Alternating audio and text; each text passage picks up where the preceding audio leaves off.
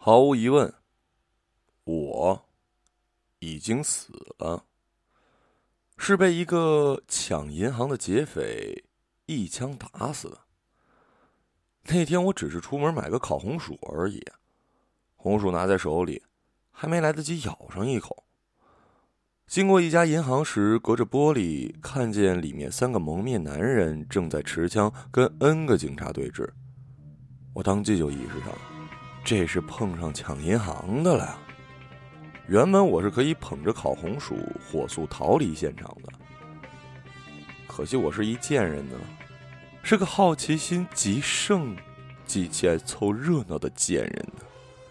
我手里捧着烤红薯，凑到银行门口往里张望。好死不死啊！我正巧与其中一个看上去是那伙头头的蒙面男四目相对。虽然他用黑色的大口罩罩住了脸，但露出了那双眼睛，却迷人无比。摘下口罩，一定是个帅哥。好好一帅哥，干点什么不好？非跟人家抢银行？我正感叹呢，一抬头就看见了这个拥有迷人眼睛的蒙面男已经来到我面前，修长的胳膊一伸就勾住我脖子，把我拉到了他怀里。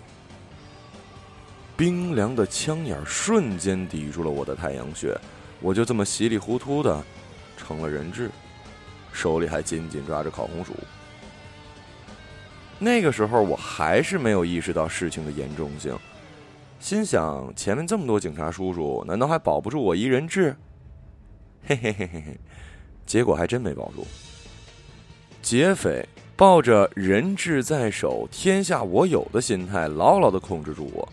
警察们抱着保护市民安全第一的心态，不敢轻举妄动，于是眼睁睁看着我被劫匪拉上车，绝尘而去。我一路忐忑不安。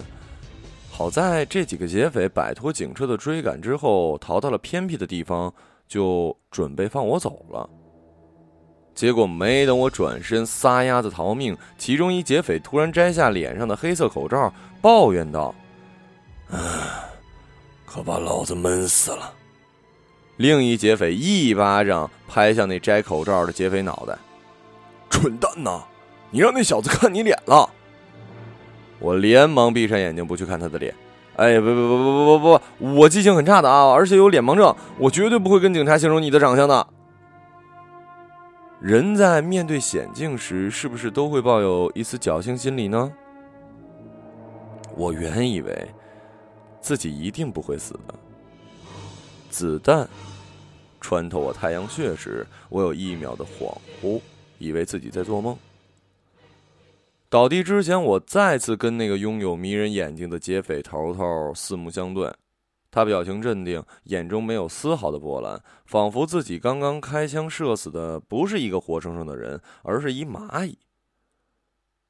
我扑通一声倒在地上，手里仍然抓着烤红薯，烤红薯的香味飘进我的鼻子，那是我在人世间最后闻见的味道。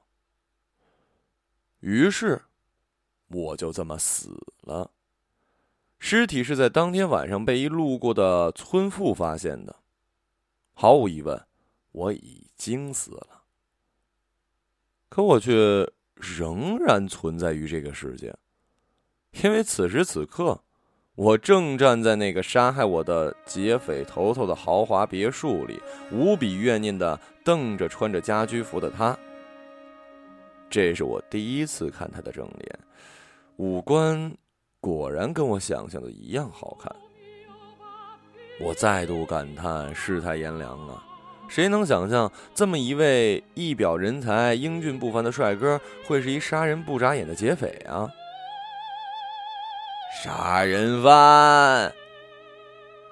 我整理好情绪，摆出一副狰狞的表情，愤然怒吼。劫匪头头愣了愣，上下打量我一番，道。鬼！鬼我指着太阳穴上血淋淋的弹孔道：“不是鬼，难道是人啊？”劫匪头头一手端着一杯咖啡，一手捂着耳朵，皱着眉：“哎呀，不要吼那么大声嘛，很吵的。”我觉得我快被他气活了。为什么他没有吓得屁滚尿流、哭爹喊娘求我饶命啊？这跟电视上演的不一样啊。嗯，所以你是来找我复仇的了？劫匪头头懒懒的坐在自家沙发上，翘着二郎腿，喝了口咖啡。不然呢？难不成我是来请你喝咖啡的吗？我的双手蠢蠢欲动，想要掐死他。请便。劫匪头头毫不惊惧，顺手打开电视。我咬牙切齿的冲上去，一把掐住他脖子。变成鬼之后，最大的区别就是力气变大了，捏死一人类比踩死一蚂蚁还轻松。劫匪头头好像很清楚这一点，完全没有想还手的意思，任我面部狰狞的死死掐住他。我却怂了，毕竟我从来没杀过人，没经验。我心不甘情不愿的放开他，冷哼：“哼，杀了你，脏了我的手。”缓缓的，我试探性的说：“哎，要不你去自杀好不好？”白痴！劫匪头头斜视着我，眼中满是对我的嘲讽和不屑。我一脚踢翻了前面的茶几，结果第二天，这厮又换了一新的。挺有钱的呀，面不改色，花着抢来的钱，你真是不要脸哈！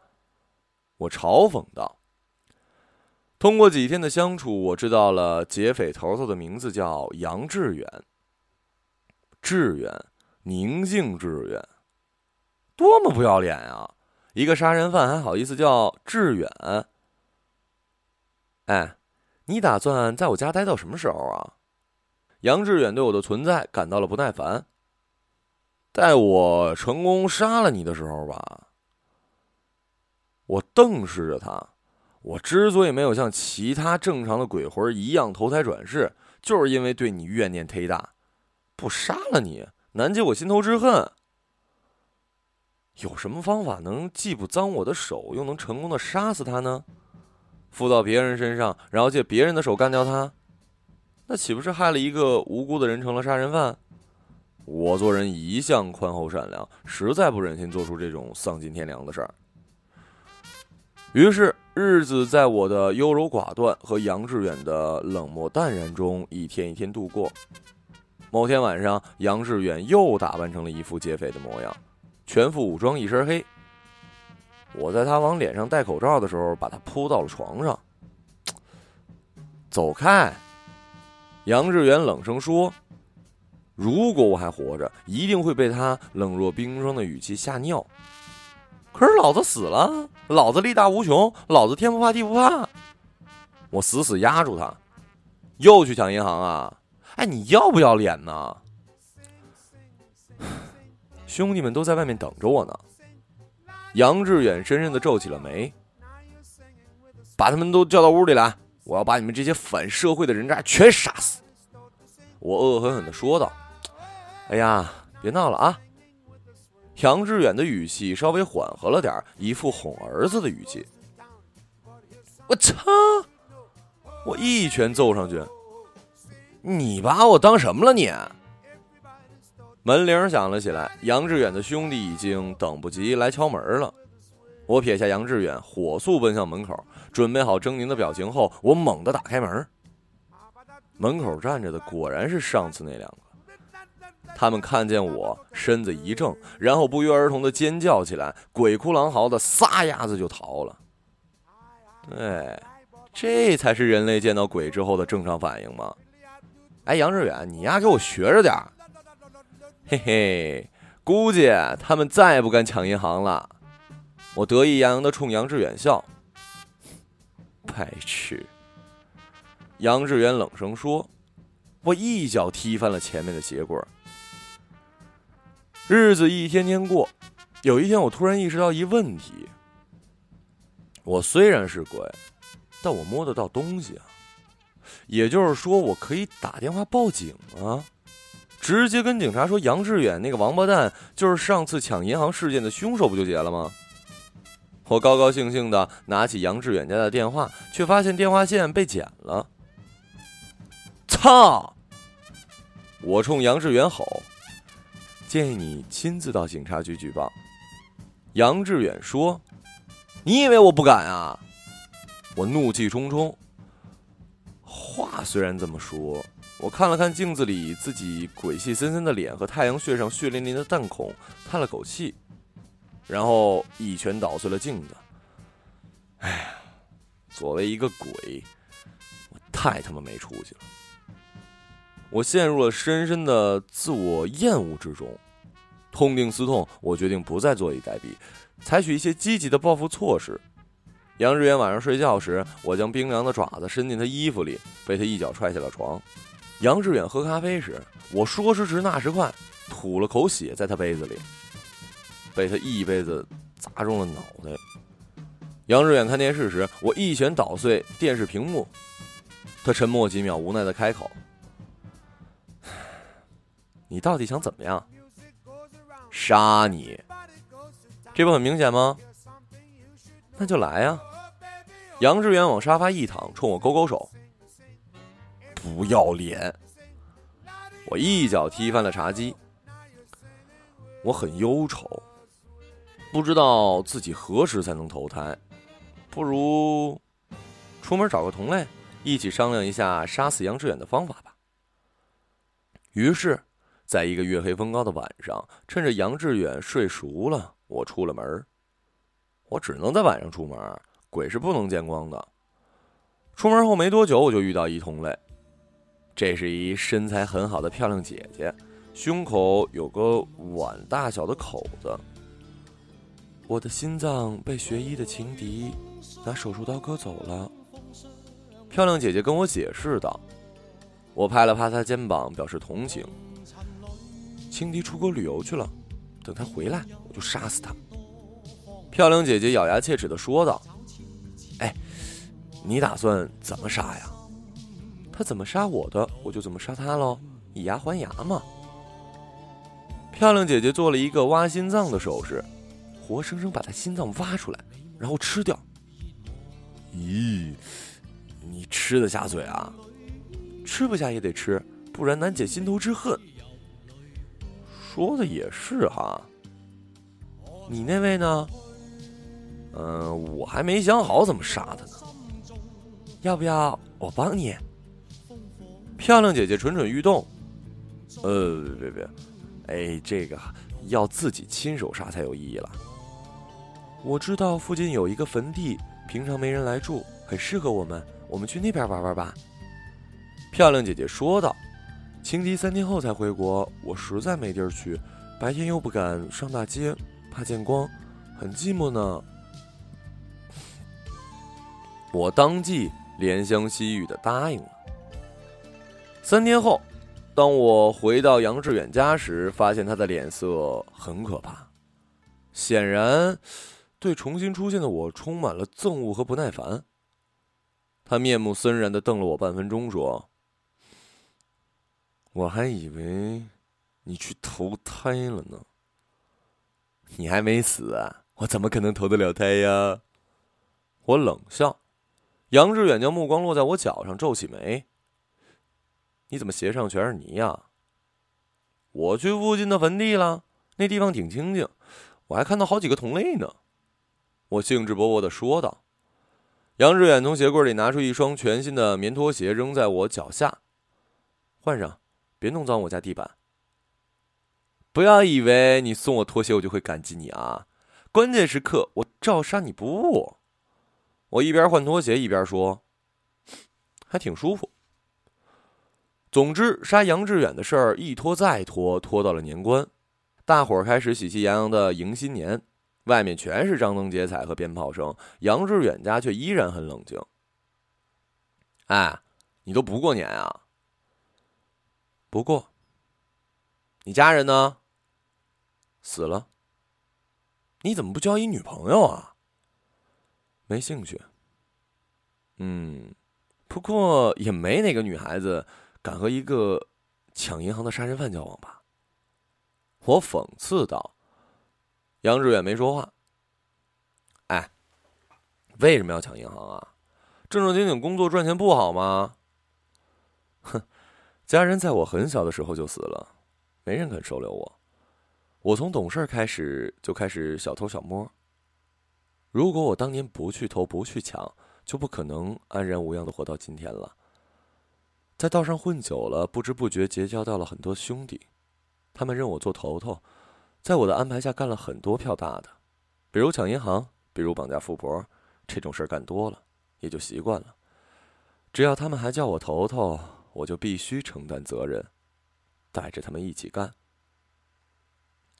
说这话时，杨志远一直翻着手上的书，头都没抬。我走近他。抽走他手上的书，伸手抱住了他。杨志远怔了怔：“怎么了？”“哎呀，其实你也挺可怜的。”我柔声说道，然后在杨志远露出震惊中带着复杂的表情后，一巴掌扇向他脑袋：“才怪！杀人犯就是杀人犯，洗你妹的白呀！”所以我活该倒霉是吧？被你杀了也白杀了是吧？杨志远，你丫给我听着，我永远都不可能原谅你。杨志远不说话，我怒火中烧，打翻了无数家具，最后坐到地板上，缓缓抱住头，低声说：“我想吃烤红薯。”什么？我想吃烤红薯。我抬头。与他四目相对，他的眼睛跟那天在银行时一样的明亮又迷人。其实我无法投胎的真正原因，是因为没来得及咬上一口烤红薯而已。那天我之所以出门，就是因为突然想吃烤红薯，却连一口都没来得及吃上，就死在了杨志远的枪下，所以才怀有很深的执念。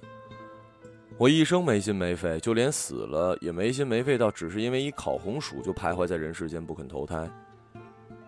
我从一开始就做好了打算，把杨志远折磨到精神失常后，就去街上随便捡个烤红薯咬一口，投胎转世。可是现在，我已经不想折腾他了，我做鬼做累了。杨志远并不知晓我内心的想法，破天荒的冲我笑了笑：“ 想吃多少，都给你买。”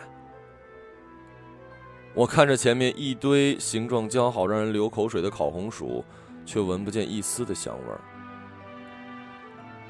只要吃上一口，我就可以转世投胎了，就会从杨志远的面前消失了。吃啊！杨志远剥了一个递到我的面前。我接过烤红薯，唉，抢劫是不对的。杨志远点了点头。杀人是不对的。杨志远点了点头。我张开嘴，我张开了嘴，对着看上去很好吃的烤红薯咬了下去。本来故事到这里就应该结束了。宽厚善良的我，最终决定不再怨恨杨志远，毅然吃下了烤红薯，顺利的转世投胎。而面对突然消失的我，杨志远震惊之后是无尽的绝望，最终带着对我的思念去派出所自首。原本应该是这样的，原本，原本，却在我牙齿碰到烤红薯的前一秒，被杨志远猛然的阻止。这原本应该是一个悲伤的故事。前提是，如果杨志远不那么精明的话，你干嘛？我不满的瞪着抢走烤红薯的杨志远。你无法投胎转世的原因，到底是什么？杨志远用带着审视的目光直直的盯着我。你管我？我白了他一眼。吃了这红薯，你就会消失，对不对？这不是正是你期望的吗？我终于不再烦你，不再威胁你了，你终于解脱了。我冷哼。所以你打算连个招呼都不打，直接吃了红薯消失？杨志远再次露出了吓人的表情。要怎么跟你打招呼？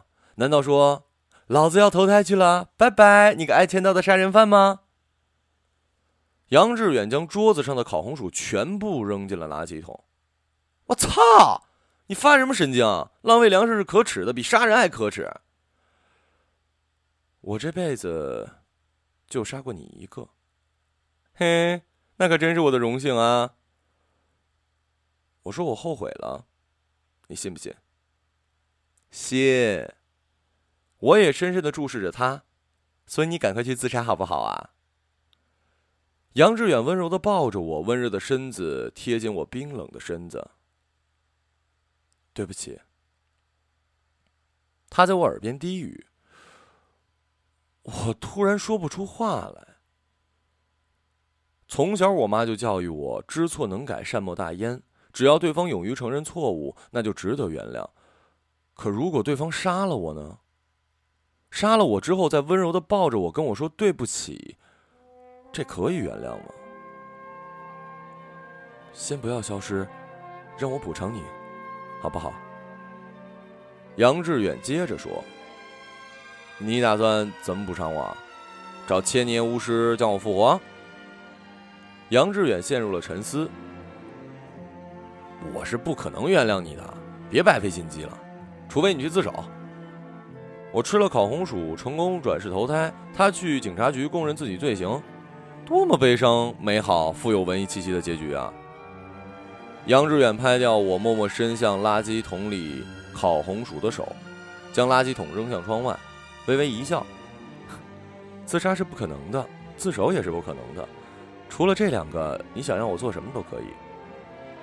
趴地上学狗叫。除了这个，你根本毫无诚意啊，混蛋！日子一天天过，心中的恨意丝毫未减，除了恨他杀了我之外，还增加了一个阻挠我吃烤红薯的恨。我盘算了无数种杀死杨志远的方法，都可以写下来出书了。至于跟杨志远坐在同一个沙发上看连续剧、打游戏、跟他同睡一张床之类的，都只是为了降低敌人的戒备心，我才故意这么干的。我总有一天要让杨志远这王八蛋意识到，留我在身边是一巨大的错误。哎，等等！哎，我突然想到一个绝妙的办法，哎，那就是直接附到杨志远身上，然后自杀。嘿嘿嘿，嘿，干嘛笑的那么恶心啊？杨志远皱了皱眉，我笑啊笑啊，然后猛然意识到，怎么附身来着？以前经常在电视上看到鬼魂附到人类身上，可是从来没教过我们怎么附啊！好像就是猛地一扑就自动附上去了。要不试试一试吧？我紧张的看着杨志远，在杨志远沉默的注视下，猛地一扑。你在非礼我吗？非你妹啊！你太阳穴上的弹孔又出血了，来贴个创可贴。哦，对哈，呃，贴上创可贴之后，我看上去像正常人类了。哎，可以出门吃烤红薯了。哎，别撕下来，我说着玩的。所以，呃，所以等我哪天成功杀了杨志远之后，再来跟大家，呃，讲述这个悲伤的故事，哈。